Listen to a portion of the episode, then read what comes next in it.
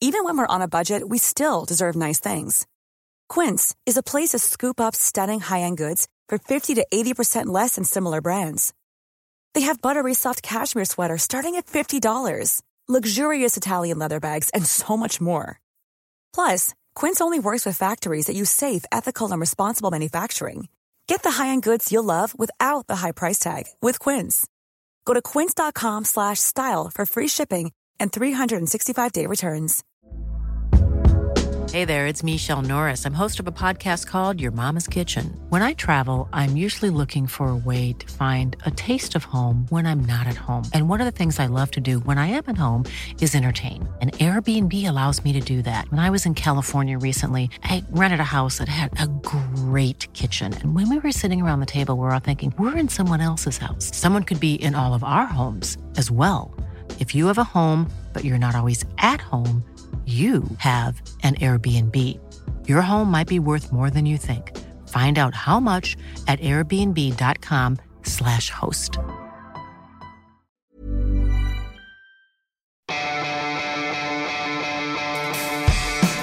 Universo Premier, tu programa de cabecera de la Premier League. Hoy con Álvaro Romeo, Leo Bachanian y Cristian Vaquero. Hola, ¿qué tal? Bienvenidos a Universo Premier, amigos. Soy Álvaro Romeo y ya tenía yo ganas de estar aquí de vuelta con todos vosotros. Os hablo desde los estudios de Talksport, a 15 minutos a pie del Big Ben, el Palacio de Westminster, Trafalgar Square y todas esas zonas que ya nunca pisamos, quienes vivimos en Londres, pero que supongo que ahí deben seguir. En este periodo vacacional, aparte del Mundial, he podido ver el saqueo estival, habitual, rutinario, el saqueo que la Premier League ejerce sobre otras ligas, lo que no la convierte necesariamente en la mejor de todas, pero sí desde luego en la que más talento puede importar a todos los niveles, ya sea entre sus equipos grandes o los recién ascendidos. Personalmente, yo creo que esto es lo más parecido a Hollywood que hay en el fútbol actual y los beneficiados somos nosotros, los aficionados ingleses, porque disfrutarán in situ de un elenco de jugadores y entrenadores sensacional, los hinchas extranjeros, porque raro es el país que en esta liga no esté representado con al menos un jugador, y también nosotros, los periodistas, porque es un placer contároslo todo, ya sea desde el estudio o a ras de césped. Sigo temiéndome que los clubes del séptimo para abajo van a somatizar malamente el no pelear por títulos. La distancia con los seis equipazos que presumo coparán el top 6 y que los dueños van a ser de gatillo fácil cuando toque cesar entrenadores en una tendencia que se acentuó hasta el paroxismo en la pasada temporada.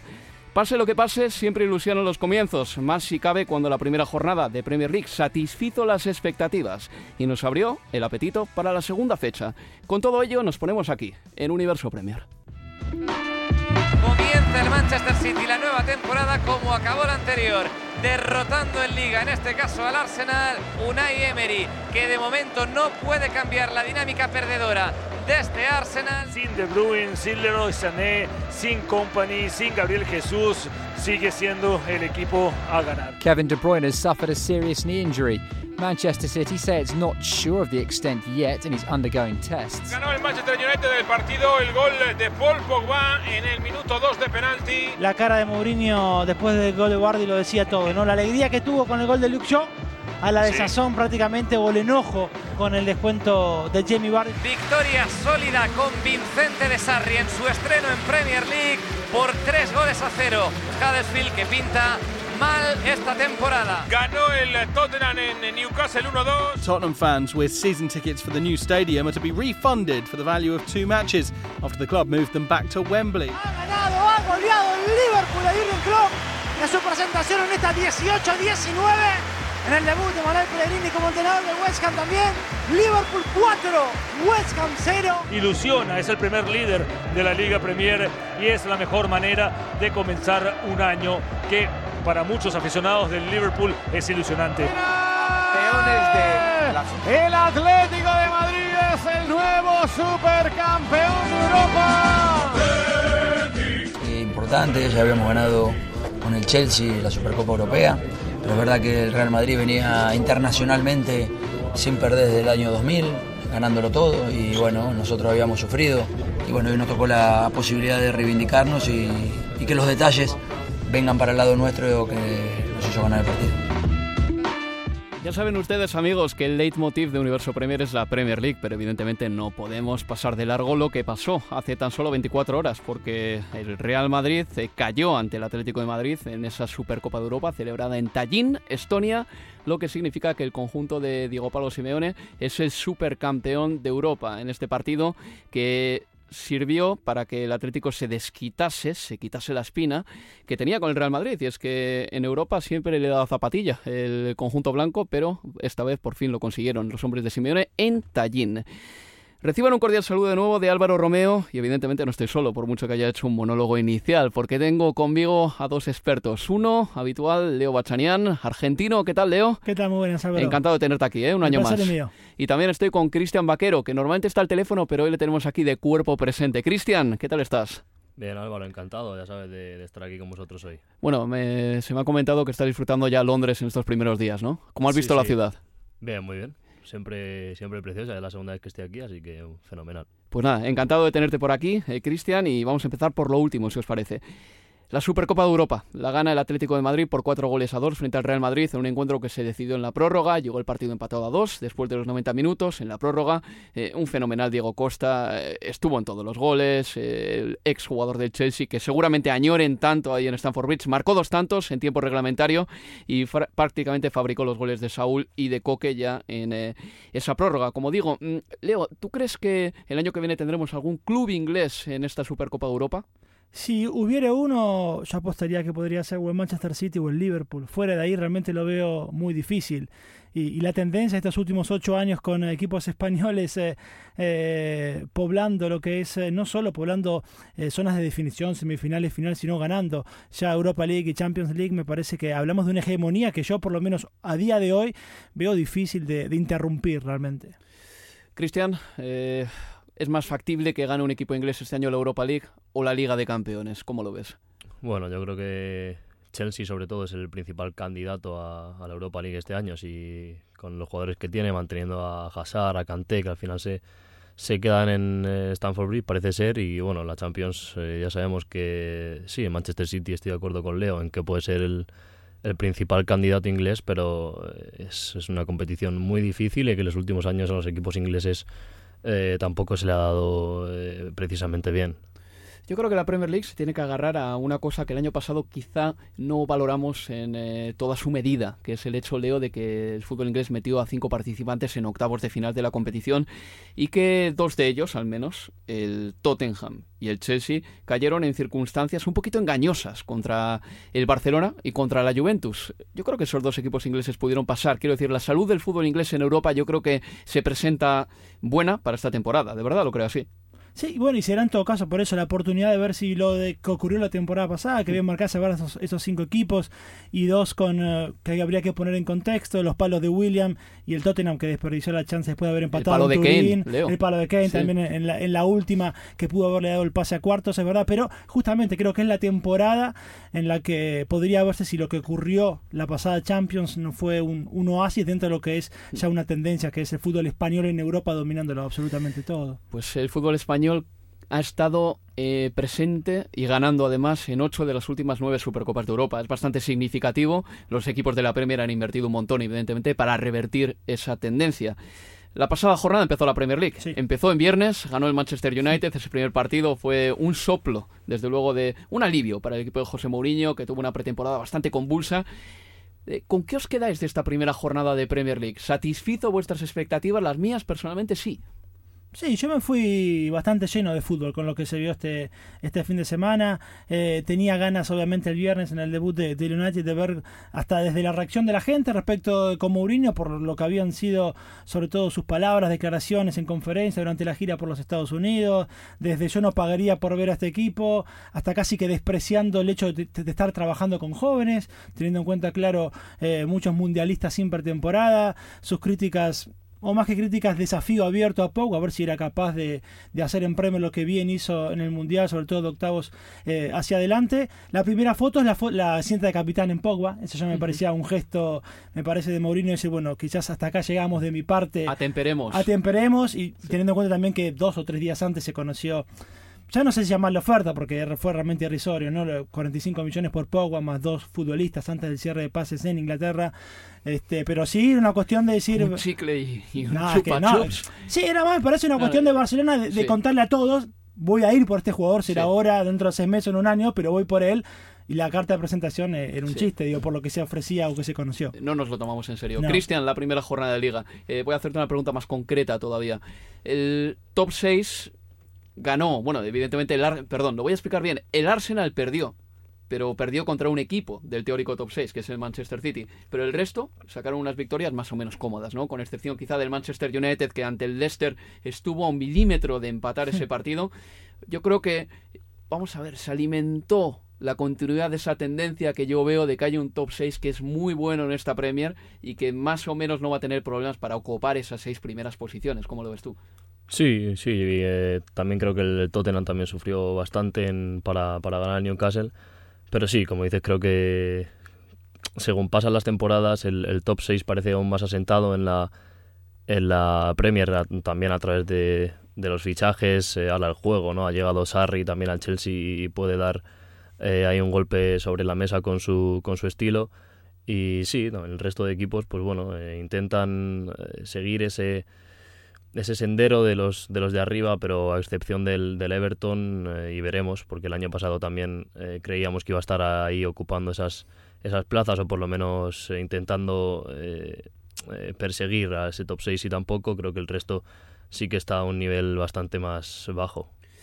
Los votantes de la encuesta que pusimos en la cuenta arroba Estadio Premier coinciden con ese análisis, Cristian. la pregunta era, ¿se colará alguno de los no favoritos en el top 6? El 71% decía que no. Es bastante revelador. Incluso esta liga, por mucho que nos emocione, eh, parece que tiene un top 6 bastante definido. Y es más, eh, las casas de apuestas dan al Manchester City como abrumador favorito también. Eh, yo creo que la pelea por la liga va a estar bonita, que Liverpool va a estar ahí arriba, pero quizá lo que más competido vaya a estar sea el top 4, más que el top 6. Sí, seguramente. Y, yo veo, eh, no veo al City cortándose, para diciembre, mostrándose casi como el, el eh, campeón ineludible, como sí sucedió la pasada. Por eso va a ser una competencia, creo que bastante más pareja esta Premier también, quizás por esta cuestión mundialista, ¿no? Que termina equiparando y que permite a los que están más abajo, quizás poder soñar o acercarse a los que están eh, compitiendo allá arriba. Pero creo que vamos a tener un año de competencia bastante mejor que la, que la pasada Premier. El mejor partido de la pasada jornada fue ese último, ¿no? El que cerró la jornada 1 del Arsenal-Manchester City. 0-2 eh, para el conjunto de Pep Guardiola, ganó con goles de Sterling y Bernardo Silva, era el estreno de Unai Emery. Eh, prácticamente eh, hay gente, aficionados del Arsenal, muchos, que no han visto otro, entrenador en el Arsenal que no sea Arsen Wenger. Yo creo que Unai Emery tuvo el gran marrón de enfrentarse en su primer partido a un equipo consolidado, hecho, y a un equipo que el año pasado consiguió 100 puntos, como el Manchester City. 0-2 en ese encuentro. ¿Qué primeras impresiones os dio el Arsenal de Unai Emery? A mí, en principio, me sorprendieron un par de cuestiones. Y es verdad, el contexto es cierto. Debutar ante un City que se da el lujo de no poner a De Bruyne, Jesús y Sané, hay que ponerlo como, como contexto para Emery. Pero después eh, me sorprendieron algunas cuestiones. Ramsey jugando una posición muy adelantada, por momentos muy cerca de Aubameyang, eh, privándolo quizás de sus mejores características, que son la de llegar desde atrás, de correr y llegar al área por, por sorpresa. Me, me sorprendió arriesgar con, uh, con Gendouzi. 19 eh, años, muy buena pretemporada, pero... Sin experiencia en primera, Leo. Eso, y sin además en un equipo que no está rodado, con un nuevo entrenador. este eh, me no me parece mal que juegue titular ante el City, sí, en el primer partido de la temporada. Me pareció por lo menos arriesgado. Este, quizás también es la forma de, que tenía Emery de demostrar estoy aquí para tomar decisiones y, las voy a tomar desde el día uno. Este, pero después también desde lo positivo me parece que lo de Torreira los 30 y 30, 35 minutos que jugó fueron buenos. Creo que tiene que ser titular en, la medular de este equipo de, de Emery, Torreira, Lucas Torreira, el, uruguayo. Torreira viene hecho ya. Viene hecho, y, en media hora se notó que está para jugar ahí, realmente. Y también lo de Listaner, Me gustó cuando ingresó por, por Niles eh, lesionado, también parece que fue algo positivo. Sí, yo estoy de acuerdo también. Creo que Torreira es un, eh, está más hecho, como dice Álvaro también, a a tipos de partido así, como el del, del City.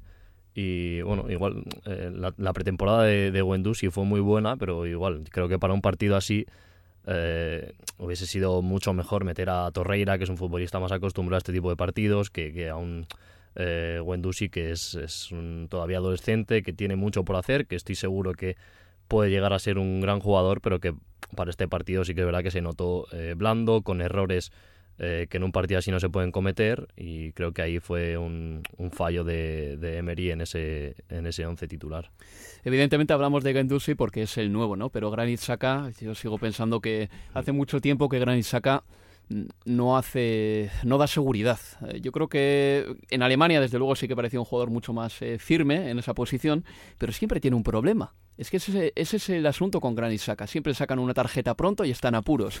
Siempre controla mal un balón, se le escapa y tiene que eh, recuperarlo a marchas forzadas. Siempre da la sensación de que está desbordado en el partido. Es una posición que una Emery tendrá que, creo yo, repensar eh, si dejara a Granit Saka tan de, bueno, desguarecido en los partidos. Y yo creo que Lucas Torreira puede ser precisamente ese jugador que o bien juegue por Granit Saka o si no, que juegue al lado de él y que le aporte una solución. Y luego decir, en el caso del Arsenal también, que yo no esperaba que Peter Cech fuese ser titular indiscutible. Yo pensaba que Leno quizá le iba a quitar esa posición en el equipo, pero bueno, ya vemos que una Emery, por lo pronto, en la portería, ha sido continuista. Vamos a hacer una pausa en el camino y volvemos ya con el segundo bloque del programa.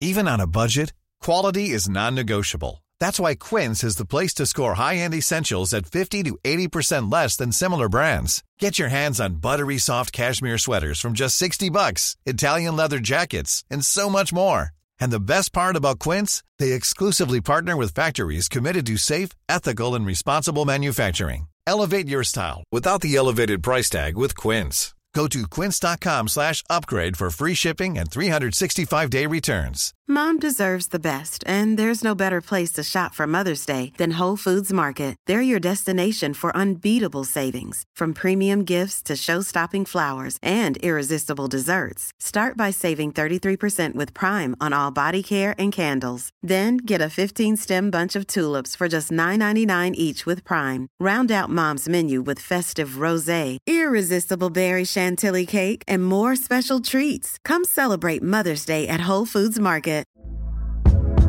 Hey there, it's Michelle Norris. I'm host of a podcast called Your Mama's Kitchen. When I travel, I'm usually looking for a way to find a taste of home when I'm not at home. And one of the things I love to do when I am at home is entertain. And Airbnb allows me to do that. When I was in California recently, I rented a house that had a great kitchen. And when we were sitting around the table, we were all thinking, we're in someone else's house. Someone could be in all of our homes as well. If you have a home, but you're not always at home, you have an Airbnb. Your home might be worth more than you think. Find out how much at airbnb.com/slash host.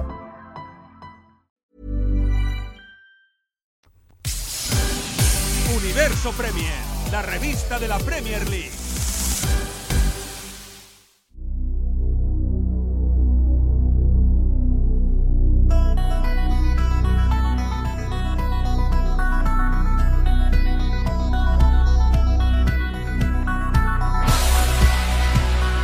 Seguimos en Universo Premier.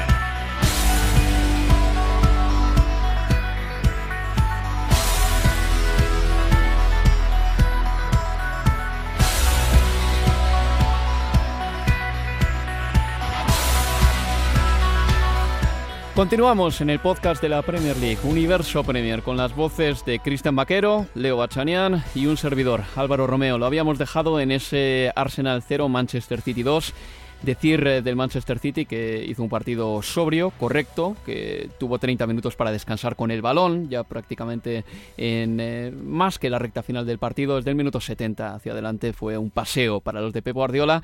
Y la peor noticia para ellos es que el miércoles, días después de ese encuentro, tres días después en concreto, en un entrenamiento, Kevin De Bruyne se lesionó de la rodilla derecha, la misma que en 2016 le tuvo fuera de los terrenos de juego durante 12 partidos y en el momento de la grabación de este programa no se sabe aún a ciencia cierta el alcance de la lesión, aunque se especula que pueda ser de hasta tres meses. de perder un jugador eh, hay dos posiciones en las que el Manchester City lo sentirá más que en otras. Yo creo que es la de Fernandinho y la de Kevin De Bruyne por la velocidad que da a la hora de romper líneas con la conducción, ¿verdad? Sí, sin dudas, este, porque además eh, el reemplazante que pueda tener Guardiola, más allá de que tiene realmente una, un plantel enorme y que ya lo ha demostrado, no tiene alguien de ese perfil, por esa banda, Mm. diestro. Digo, puede ingresar eh, en Gendogan, pero no, no es lo mismo, es un futbolista quizás eh, De pase. de pase, exacto, pero no, Es que no, De Bruyne lo tiene todo. Absolutamente todo va a Mm. ser. Pero bueno, ya demostró de todas formas también el mismo Manchester City eh, cuando ese 31 de diciembre, la pasada temporada, se le lesionan ante el eh, Palace, el propio De Bruyne, y también fueron casi tres meses, 12 semanas eh, junto con eh, Jesús, lo pudo sortear, claro, con una Premier que tenía ya casi definida para ese momento y con la Champions que no se jugó hasta febrero. Teniendo en cuenta que ese comienzo de temporada me parece que va a ser interesante cómo responde el conjunto de Pep. Antes de hacer un repaso por el resto de partidos del top 6, me gustaría hacer un viaje a Brighton, Leo, Cristian, porque ahí tenemos al capitán del equipo, a un hombre que en la primera jornada vio cómo se les escaparon los puntos contra el Watford, pero que seguro que tienen eh, muchísimas esperanzas puestas en el partido que viene a continuación, porque se enfrentan al Manchester United, el equipo contra el que se salvaron además la pasada temporada. Bruno Saltor, capitán del Brighton and Hove Albion, ¿qué tal? Hola, buenas tardes. Bueno, Bruno, encantado de tenerte aquí en el programa. Muchas gracias por eh, estar con nosotros en este espacio de la Premier. En primer lugar, me gustaría preguntarte qué tal estás de, de esa lesión que te sacó del campo en el minuto 26. Bueno, pues aún estamos recuperándonos. eh, difícil poder llegar al domingo, pero bueno, intentando hacer lo máximo posible para, para poder estar. Que ha sido muscular únicamente y es cuestión de, de reposar, imagino, ¿no? Sí, sí, es una lesión muscular y bueno, la verdad que hemos tenido una, pre- una pretemporada eh, fuerte, entonces pues bueno, intentando llegar a lo mejor posible, en las mejores condiciones posibles al, al primer partido y, y, bueno, tuve una, una, una molestia muscular que bueno, esperemos que no me saque muchos eh, días del terreno de juego. Ojalá puedas estar en ese partido contra el Manchester United. Eh, vamos a ver, cruzamos los dedos. Eh, Bruno, en primer lugar hay que, hay que decir claramente también que este año va a ser tanto o más difícil que el anterior. Eh, los equipos que han ascendido tienen bastante nivel, todos os habéis reforzado y tiene pinta de que va a ser una temporada incluso más agobiante que la anterior. En la anterior me acuerdo que ganasteis el 4 de marzo vuestro último partido y tuvisteis que jugaros a cara de perro la permanencia contra el Manchester United. ¿Tú crees que este año estará por ahí más o menos la liga? Sí, yo creo que este año eh, será un año más complicado que, que el año pasado, como tú bien apuntabas, eh, por un simple tema, ¿no? Por el, el- eh, hay una hay como una crisis en el segundo año, ¿no? Que muchos equipos sufren, eh, donde el primer año porque llevas la, la- el ritmo de, de haber subido ese, ese, ese ambiente en el vestuario y, es mucho más fácil el, el, el conseguir puntos. Eh, y el segundo año, pues bueno, muchos cambios en las plantillas, eh, el nivel de concentración a, a veces baja un poquito y eso se nota muchísimo. Bueno, pero en, voso- en vosotros eh, el nivel de concentración, si no es máximo, Bruno, es que lo podéis pasar mal. Es Claro, así por mucho que tema, os ¿no? hayáis eh, reforzado. Claro, ese, es- ese es el tema, ¿no? Que le pasa a muchos equipos, eh, pues bueno, que el, al haber probado ya que has jugado en la Premier, que puedes disputar eh, partidos, que puedes competir, eh, bajas un poquito tu rendimiento y entonces te, te vuelves un, un equipo, un jugador eh, normal, ¿no? Entonces nosotros lo que estamos intentando y estamos haciendo es eh, reforzar, ¿no? Todo eso in- e intentar inculcar en los nuevos jugadores esa, esa mentalidad y- y trabajar como un equipo. Y Bruno, más allá de, este contexto que, bien marcás sobre cómo va a ser la cara para el Brighton de, en esta temporada, pensaba, por ejemplo, uno ve, eh, y antes del debut el, eh, el último sábado ante el Palace, al Fulham, lo que gastó eh, rozando casi los 100 millones, algunos campeones mundiales, digo, como, como Andrés Zule, futbolistas de, de mucho renombre, pero al mismo tiempo prácticamente teniendo que poner en poco tiempo, y algunos casi siempre temporada con pocos días de entrenamiento, un equipo nuevo en cancha. Y sin embargo, ustedes con menor eh, eh, económica en cuanto a refuerzos, o más allá de tener refuerzos, quizás con algunos menos nombres de los que trae el Fulham, eh, ¿te sentís más seguro justamente en esto último, teniendo en cuenta que es un equipo que, que viene ya formado, que tiene caras nuevas, pero que no son tantas al revés de lo que puede ser un Fulham o un Wolves que se han realmente reforzado muchísimo y uno puede pensar haciendo la fase, bueno, gastaron tanto, evidentemente tiene más chances que Brighton quizás de quedarte. ¿Es así, es tan lineal o no siempre es así? No siempre es así, pero sí que es verdad que el factor calidad influye muchísimo. Entonces, cuando pagas eh, 20 millones, 30 millones por un jugador, en teoría, en la mayoría de los casos, significa que estás eh, trayendo eh, al equipo muchísima calidad, ¿no? Como en el caso de, de Fulham, que trae un delantero que ha estado disputando el Mundial y donde ha marcado goles, eh, a un central que hizo una grandísima temporada eh, el año anterior, a un campeón del mundo como Schurrell o, pues, bueno, pues como el Wolves, donde han invertido pues, en muchísimos jugadores con muchísima experiencia. Está claro que si consigues acoplar todos esos jugadores a la dinámica del grupo, eh, por supuesto tienes mucho más números de tener una temporada eh, exitosa, ¿no? Entonces nosotros sí que es verdad que nosotros hemos mantenido ese grupo que el año, el año pasado eh, nos dio la permanencia de una forma no holgada, pero de una forma buena, una forma que no, fue a última jornada, sino pues bueno, nunca estuvimos en puestos de descenso toda, en toda la liga.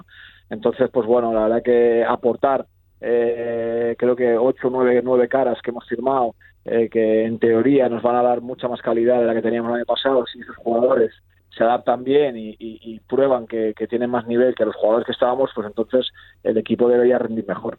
Eh, Bruno, habéis traído jugadores que es, quizá no tienen esa experiencia en, Premier League, ¿no? Que, que, os vendría bien, pero que tienen buena pinta. Por ejemplo, este chico de Alireza Yehavanch, el iraní, que marcó 21 goles en la pasada temporada en Holanda, habla maravillas. Eh, ¿Qué tal es este jugador? La verdad que Ali tiene, me parece un jugador con, con unas aptitudes eh, enormes, eh, tanto técnicas como físicas. Yo creo que va a necesitar un periodo de adaptación, como todos los jugadores que vienen, porque el fútbol inglés es, diferente eh, no solo en el estilo, sino también en, el estilo táctico, eh, sino también sobre todo en el estilo físico. Entonces, pues bueno, necesita su de adaptación, pero bueno, ahora que ya se le ve en los entrenos eh, un nivel. Y una cosa, la verdad que jugador de banda que marque 21 goles, sea en la liga que sea, es, muy destacable, la verdad. Sí, sí, sí, claro, claro. Bueno, Izquierdo a su manera hizo un trabajo similar el año pasado, no marcó 21 goles como como, como Ali, como le llamáis vosotros, pero, pero sí que marcaría el año pasado sus 8 o 9 goles también, que llegando desde la banda, más los goles de no caer también, al final es muy beneficioso. ¿eh?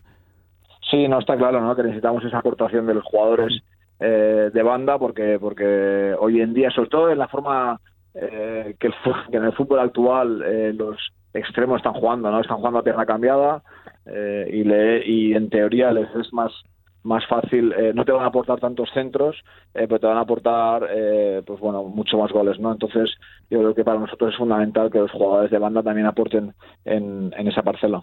Y eso que, perdón, que, que, menciona Bruno respecto, cuando hablaba de Ali, en cuanto a la adaptación, que para algunos es más pronta, para otros tarde más, eh, por ejemplo, y comparándolo con Izquierdo, yo me acuerdo los primeros seis meses del colombiano en Premier en el Brighton, no fueron lo que muchos pensaban que iba a ser respecto de su paso en Bélgica, y sin embargo el segundo semestre sí ya fue muy bueno, digo, y es ahí, ¿no? La paciencia quizás que hay que tener con futbolistas nuevos y jóvenes sobre todo. no, desde luego, Leo, en ese caso tienes, eh, tienes razón, ¿eh? Y además es que son, goles, son jugadores que cuanto antes se adapten, más lo va a agradecer el equipo de eso no cabe duda.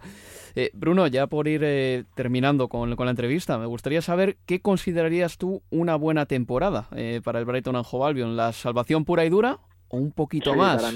no, no, para mi gusto, para mi, mi opinión, la salvación. Nosotros, nuestro objetivo principal es, salvarnos porque sabemos de la dificultad que eso conlleva, porque sabemos de las estadísticas y entonces nuestro objetivo eh, más inmediato es eso, ¿no? Eh, está claro que a nivel del club, el club está eh, poniendo las semillas para, para crecer y para ser un, un club importante en, en, Inglaterra y en Europa, pero está claro que tenemos que ir tomando los pasos despacito y, seguros. Y por último, una, una sospecha que tengo yo, que me gustaría refrendar contigo. Yo tengo la impresión de que el top 6 va a ser el mismo del año pasado, que es casi imposible eh, colarse eh, entre esos monstruos. No sé cómo lo veis o si algún equipo de, vuestra órbita realmente sueña con meterse ahí. Es que yo lo veo tan impensable. No, la verdad que es, es, complicado, ¿no? Sí que es verdad que este año, por ejemplo, el Everton ha hecho una inversión eh, enorme a nivel económica, donde ha firmado, creo que, jugadores de, de mucho nivel donde tienen un buen entrenador, entonces pues bueno, eh, es un poco una incógnita a ver lo que va a pasar, ¿no? Eh, pero siempre después, siempre el equipo sorpresa, veremos este año con el Burnley si pueden aguantar esa, esa, ese ritmo de, como el año pasado y sumando otra competición como es la europea. Bueno, eh, la verdad que, que, creo que será complicado, ¿no?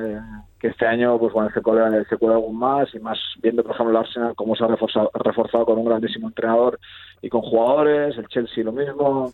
Va a ser una liga muy disputada. Un Emery que, por cierto, conoces tú bien, ¿no? Fue entrenador el tuyo en el Almería, ¿puede ser? En el Almería y en el Valencia. Claro, con en el Valencia. cinco años, la verdad. Sí, sí. Oye, pues Bruno, eh, mucha suerte. Esperamos que, no sé, que algún día podáis soñar, al menos durante esta temporada, que el top 6 o yo qué sé, el top 10 es posible. Espero que podáis soñar con eso, que los resultados se vayan dando. Y más a corto plazo, que este domingo a las 4 de la tarde puedas estar disponible para Chris Hutton, para ese partido del Brighton contra el Manchester United. A ver si hay suerte con eso. Vale, muchas gracias. La verdad que, que lo que tenemos que hacer nosotros es pensar partido a partido ¿no? y, y intentar estar lo más arriba posible. Bruno, Saltor, un abrazo, de verdad. Muchas gracias por estar en Universo Premier. Un abrazo, luego. Brighton and Hove Albion, Manchester United. Cristian, Leo, es de esos partidos en los que el Manchester United va a tener que eh, seguir ganando para que no surjan demonios de los lugares más inesperados o más esperados. Que la boca de José Mourinho es uno de esos lugares recónditos de donde salen a veces cosas no demasiado favorecedoras para el Manchester United. Sí, sin duda, es un partido que no puede permitirse, te diría casi siquiera empatar el conjunto de, de Mourinho. Se me viene a la cabeza el primer viaje a un campo uh, de equipos ascendidos o de menos fuste, porque el Brighton se lleva una temporada desde su regreso. Digo, recordemos Huddersfield, ese 1-2 en contra eh, la temporada pasada. En ese primer viaje fuera ante un equipo más pequeño el conjunto de Mo. Bueno, esperemos para el bien de, del United que, que este sábado puedan hacerlo mejor realmente. Vamos a hablar del estreno de otros equipos. Liverpool 4, West Ham United 0. Eh, fuerza del Liverpool, decepción del West Ham United. Esa es la lectura más fácil. Cristian, ¿qué lectura más profunda puedes hacer tú de todo esto? Sí, creo que fue un, un estreno, eh, bueno, pues eh, esperanzador, ¿no? En cuanto al en cuanto al Liverpool y, bueno, para el, para el West Ham, pues eh, digamos que se acabó, ¿no? Un verano de, de ilusión con, con fichajes de, de, mucho renombre y que al final, pues, acabaron en, en, Anfield con esa dura derrota donde tampoco el Liverpool eh, se lució más allá de ese, de ese rendimiento ofensivo que ya mm. eh, demostró la temporada pasada y bueno, el West Ham... eh, perdón.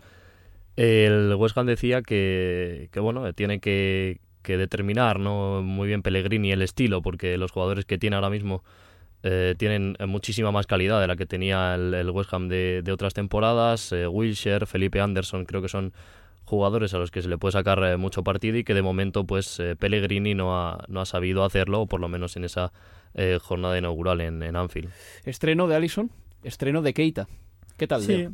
¿Qué El... te parecieron? Me parece que Keita, por, me, de hecho me, me, tocó hacer ambos encuentros, este, y eh, Keita lo vi por lo menos con, con, temperamento se lo vio en el arranque. Digo, no, no lo exigieron, prácticamente no tuvo que intervenir. Eh, la única difícil que fue al arco pegó en el palo y nada, tenía que hacer. Eh, él tuvo que jugar mucho con los pies, impreciso en el primer tiempo en esa faceta, pero digo con personalidad porque no me pareció que luego de cometer algún error con los pies en la salida, un mal despeje, que no quisiera volver a tener contacto con la pelota. Por el contrario, se lo veía como con erguido, como pidiéndola, ¿no? Y también deber adaptarse porque ahí se notaba que había una orden de Sarri de no revolearla. David Luis llegó a tocar para Kepa dentro de la chica prácticamente y con un rival encima. Este, eso... Estamos mezclando temas, Leo. He dicho Keita, no Kepa. Keita, jugador del Liverpool. Ay, pero, pero Pensé viene... que hablamos de arqueros. Por eso que Está, que... Estaba alucinando. Pero, de... pero Keita, muy bien. De hecho, Keita bien, Keita bien. Keita muy bien. No, muy bien. Y Alisson no tuvo trabajo. No tuvo trabajo es realmente. Eh, sí tuvo una pretemporada algo nerviosa. Y de hecho me lo marcaba José Miguel Pinochet en, en el comentario de, del partido. Pero Keita muy bien. Y es más, cuando. Del Liverpool y su poderío ofensivo la temporada pasada, lo sabemos todos.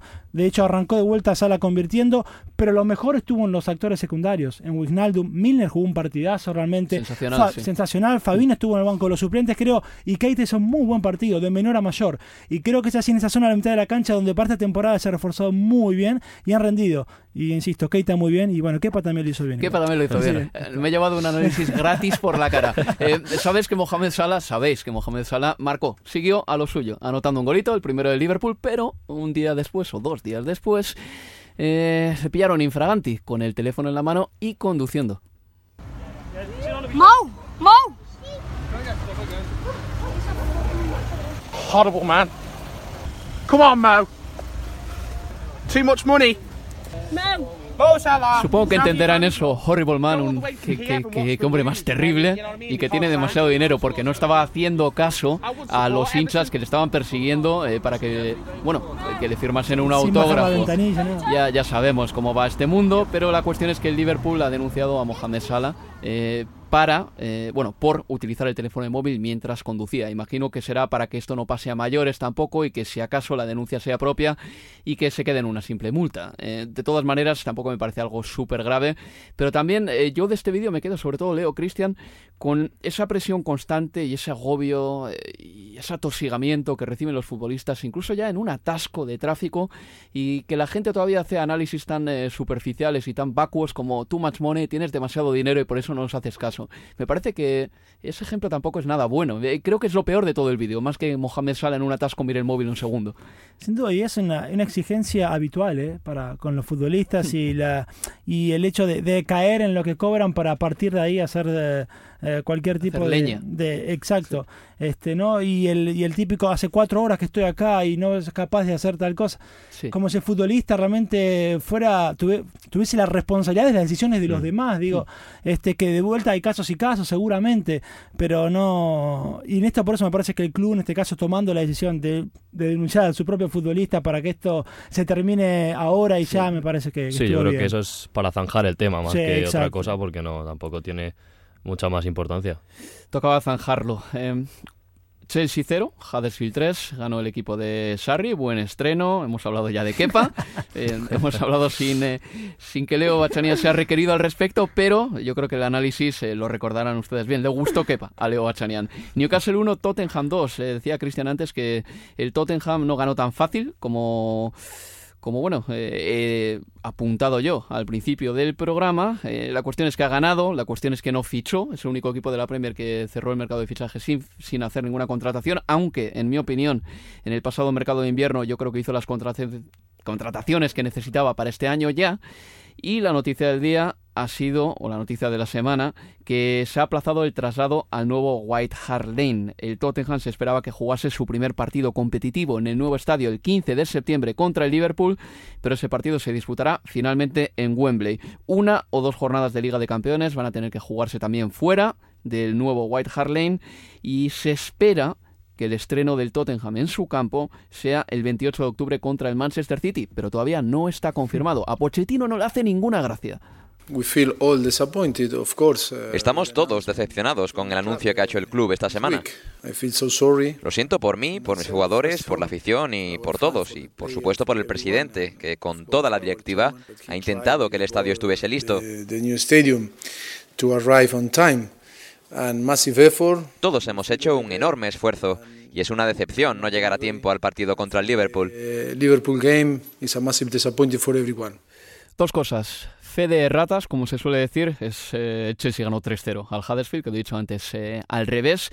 Y la segunda, menuda faena, Leo Cristian, para los aficionados del Tottenham. Un poco chapucero todo esto, ¿no? Tú además, Leo, me decías que las condiciones climatológicas han sido idóneas para trabajar en este campo bien que por eso es lo que más me sorprendía realmente en cuanto a por qué no está listo en tiempo como planeaba la dirigencia del Tottenham, teniendo en cuenta que se vivió en el Reino Unido, en Londres en particular, está entre los mejores 10 veranos, hablando de la temperatura que se vivió de 1961 a la fecha, del mejor verano de los últimos 50 años. O sea que no hubo complicaciones respecto de, la lluvia que pudieran llegar a retrasar el trabajo.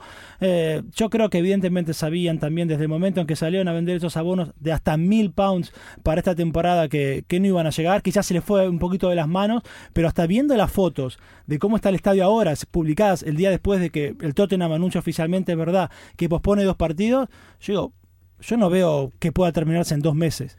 Cristian, una chapuza. Sí, sí, además, eh, sobre todo para el, aficionado, ¿no? Al final el Tottenham eh, ya pasó ese todo ese esa crisis de, de, Wembley y este año no se va a hablar eh, de eso, pero sobre todo para el aficionado, pues eh, sí que es verdad que es un campo mucho más eh, lejano, que ellos lo que quieren es ir andando ¿no? a ese nuevo White Hart Lane y que, bueno, pues al final se, se, alarga, se alarga y no sabemos cuándo podrá ya el, Tottenham jugar en, en, el nuevo White Hart Lane. A mí, que vivo en el oeste de Londres, me viene de maravilla. Pausa para la publicidad y volvemos ahora. A lot can happen in the next three years. Like a chatbot may be your new best friend. But what won't change? Needing health insurance. United Healthcare Tri Term Medical Plans are available for these changing times. Underwritten by Golden Rule Insurance Company, they offer budget friendly, flexible coverage for people who are in between jobs or missed open enrollment. The plans last nearly three years in some states, with access to a nationwide network of doctors and hospitals. So, for whatever tomorrow brings, United Healthcare Tri Term Medical Plans may be for you. Learn more at uh1.com. Mom deserves the best, and there's no better place to shop for Mother's Day than Whole Foods Market. They're your destination for unbeatable savings, from premium gifts to show-stopping flowers and irresistible desserts. Start by saving 33% with Prime on all body care and candles. Then get a 15-stem bunch of tulips for just $9.99 each with Prime. Round out Mom's menu with festive rosé, irresistible berry chantilly cake, and more special treats. Come celebrate Mother's Day at Whole Foods Market. Universo Premier, la revista de la Premier League.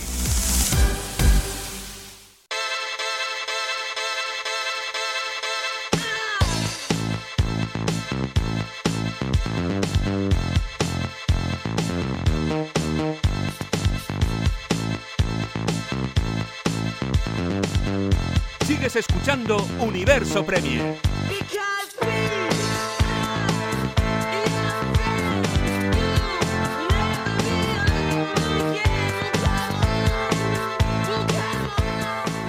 Anteriormente hemos hablado del rendimiento de los equipos eh, del top 6 en, eh, en su primera jornada de liga.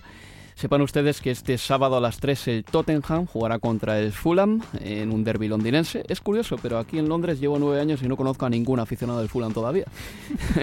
no sé si he tenido mala suerte o si es revelador de hacia dónde tiran eh, los aficionados en esta ciudad. Conozco gente del Millwall, Leo, conozco gente del Swindon, conozco gente de cualquier equipo que te puedas imaginar, del Brentford, pero a nadie del Fulham. Creo que no hay tanta masa de aficionados y eso que vivo en Putney. Ojo, a dos kilómetros del estadio. Como que el Fulham ni siquiera por ahí, no, no, no le veo tanto tirón a este equipo, pero ya te digo que puede ser algo personal, que no haya tenido la suerte. El eh, sábado a las cinco y media el Chelsea jugará contra el Arsenal, partidazo, nos lo va a decir ahora John Hernández con la previa. A la una y media el Manchester City contra el Huddersfield, a las cuatro el Brighton and Albion contra el Manchester United, ha hablado de ello Bruno Salton, y a las ocho el Crystal Palace contra el Liverpool. Ese estadio en el que el Liverpool en 2014 perdió prácticamente un título de liga, os acordaréis muy bien.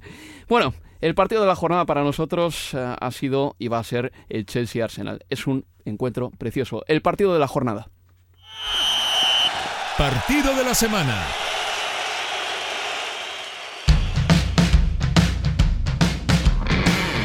Chelsea contra Arsenal con John Hernández. Primer derby de Londres para Mauricio Sarri y para Unai Emery dos nuevos proyectos que comenzaron esta Premier League de manera muy distinta. Mientras el Chelsea ganó cómodamente 0-3 en Huddersfield, los Gunners sucumbieron ante un dominador Manchester City por 0-2. Mateo Kovacic, ex del Madrid, podría debutar con los Blues en un Stamford Bridge que no ve ganar a su máximo rival desde octubre de 2011. El Arsenal, por su parte, tratará de evitar empezar la temporada con dos derrotas, algo que no le sucede desde la campaña 92-93. Qué agradable, Cristian, ha sido el estreno de Emery en Premier League. ¿eh? Primero contra el Manchester City, ahora contra el Chelsea en Stamford Bridge. Luego no sé qué pasará, pues igual se inunda el campo de, del Emirates. Pero en definitiva, mm, es lo que le toca al Arsenal de Unai Emery. Imagino que las críticas se aflorarán si en este partido el Arsenal no da la talla. E iría más lejos, si no gana. Sí, sí, totalmente de acuerdo contigo. Además, eh, el Arsenal para estas cosas es decir que nunca ha tenido suerte. Se va, se va a Wenger y llega a Emery con, un, eh, con unos primeros partidos, un calendario realmente difícil. Pero bueno, creo que tampoco se le puede pedir a, Emery esta temporada que haga del Arsenal eh, un equipo candidato a, Premier, porque eh, creo que realmente los otros cinco equipos candidatos tienen mucha mejor plantilla, no solo un once titular potente, sino también una plantilla, es decir, un banquillo que puede dar eh, el nivel más o menos de los titulares y por tanto creo que el, Arsenal debería aspirar a casi casi llegar a los puestos eh, Champions, pero creo que no se le pueden pedir a, Emery tampoco milagros. Leo, en este partido se enfrenta eh, bueno, se enfrentan un elenco de jugadores excepcionales, ¿no? Pero para ti, ¿quién es el jugador a seguir de este partido? No tengo dudas que es Eden Hazard. Este, en los 10 en sus primeros 10 minutos en Kansas el otro día demostró que es sin duda está ahí es top 2, 3 de, esta competición, con hasta con algún kilito de más que del que volvió, pero fantástico Hazard. Para mí el hombre a seguir el, sábado. El otro día dijiste algo muy parecido en la retransmisión contra el Huddersfield, que 15 minutos de Hazard habían valido la entrada. Lo hizo todo podía tranquilamente fue la podías catalogarlo como la figura del partido y jugó eso, 20 minutos. Pero sus primeros 10 con esas dos apariciones arrancando casi idénticas, detrás de la mitad de la cancha, una generando gol de Pedro, la onda sacando la otra sacando un tiro libre a favor, fueron fantásticas. ¿Qué centro del campo pondrías en el Arsenal? ¿Pondrías a Torreira ya en el terreno del juego? ¿Quitarías a Gendusi? ¿Quitarías a Saka? ¿Haríais un, haríais un tribote? Torreira Ramsey, voy a decir. Torreira Ramsey. Sí, porque si las opciones evidentemente son eh, Torreira, Chaca, Torreira, El Neni, Torreira... Poco fútbol, eh, ¿no? por eso voy con, voy con él, voy con Ramsey, que además te da llegada por sorpresa. Bueno, pues eh, veremos por quién se decanta finalmente una Emery. Lo que es seguro es que por lo menos tiene una plantilla con gente experimentada también, porque Torreira para mí es un chico experimentado, aunque tenga tan solo 23, 24 años. Steiner va a jugar seguro. Steiner va a jugar, es un, un, futbolista también que la banda derecha puede aportar muchísimo. Y a mí el estreno de Sócrates no me pareció tan malo. Ha recibido alguna crítica, pero para mí estuvo bailando con la más fea, que es eh, el Manchester City. Es que es muy difícil debutar contra un equipo así, cuando te presiona tan arriba además. Sí, sin duda creo que va a terminar siendo un redebut más realista, digo, ante el Chelsea, pero por eso la obligación va a ser mayor también para el Arsenal. Además de los partidos que mencionaba anteriormente del eh, top 6, la jornada número 2 de liga presenta encuentros apasionantes. Esta es la previa de todos ellos.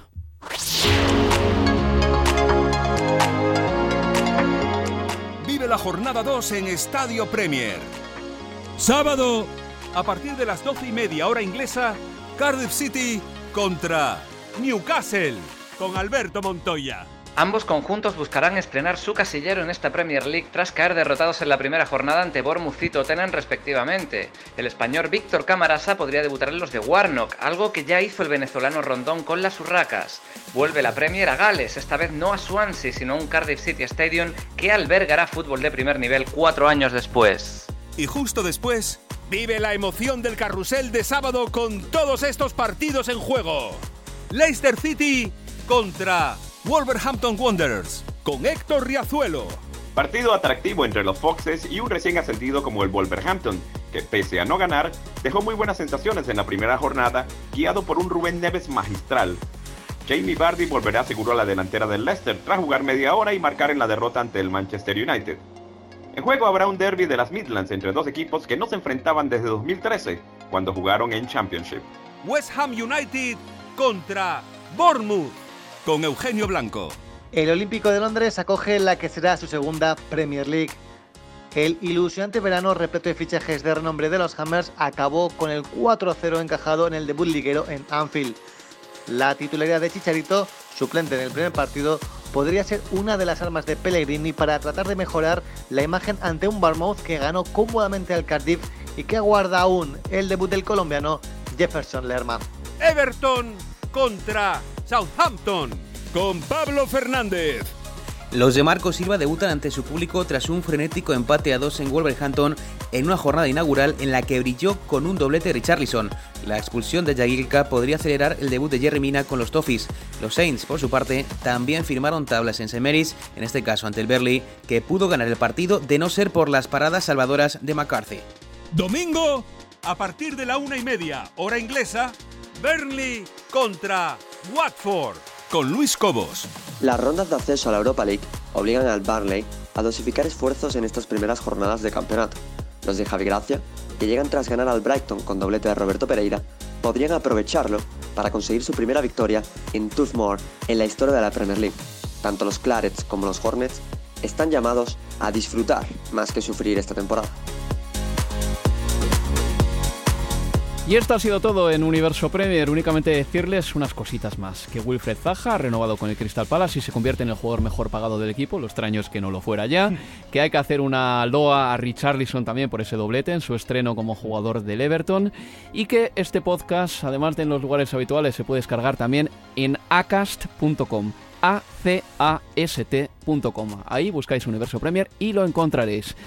Esto ha sido todo. Leo Bachanian, muchas gracias. Un placer, Álvaro. Y Cristian Vaquero, a ti también. Gracias por estar aquí, amigo. A vosotros. Y Abel Moreno, por hacer que este programa suene así de polifónico. Recuerden, este sábado tenemos fútbol en directo de Premier League en Estadio Premier. No se lo pierdan, amigos. Hasta la próxima.